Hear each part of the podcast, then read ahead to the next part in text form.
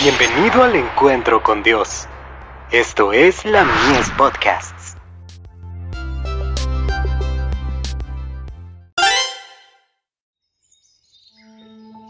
La maravillosa gracia de Dios.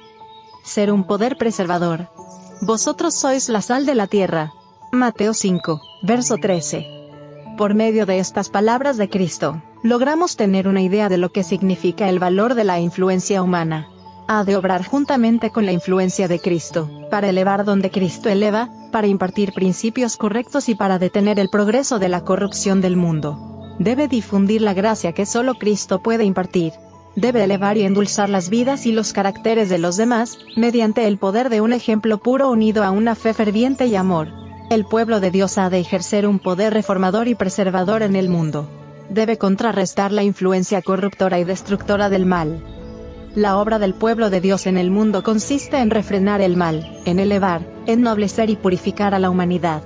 Los principios del amor, de la bondad y la benevolencia deben desarraigar cada fibra de egoísmo que ha impregnado toda la sociedad y corrompido a la Iglesia.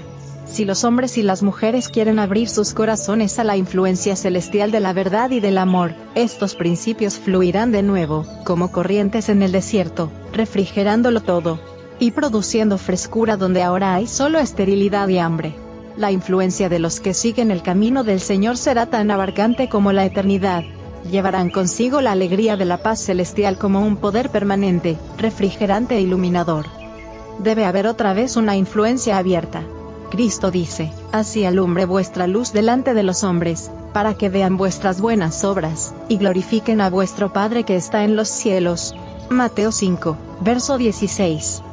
La luz que emana de los que reciben a Jesucristo no se origina en ellos, toda ella procede de la luz y de la vida del mundo. Cristo es la luz, la vida, la santidad y la santificación de todo aquel que cree, y su luz debe ser recibida e impartida en toda clase de buenas obras. La fuente de gracia y conocimiento siempre está fluyendo. Es inagotable. De esta abundante plenitud somos provistos. The Review and Herald. 22 de agosto de 1899.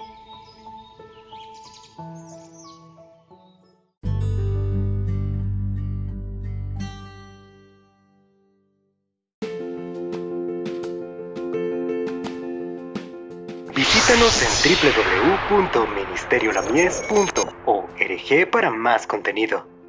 Dios te bendiga.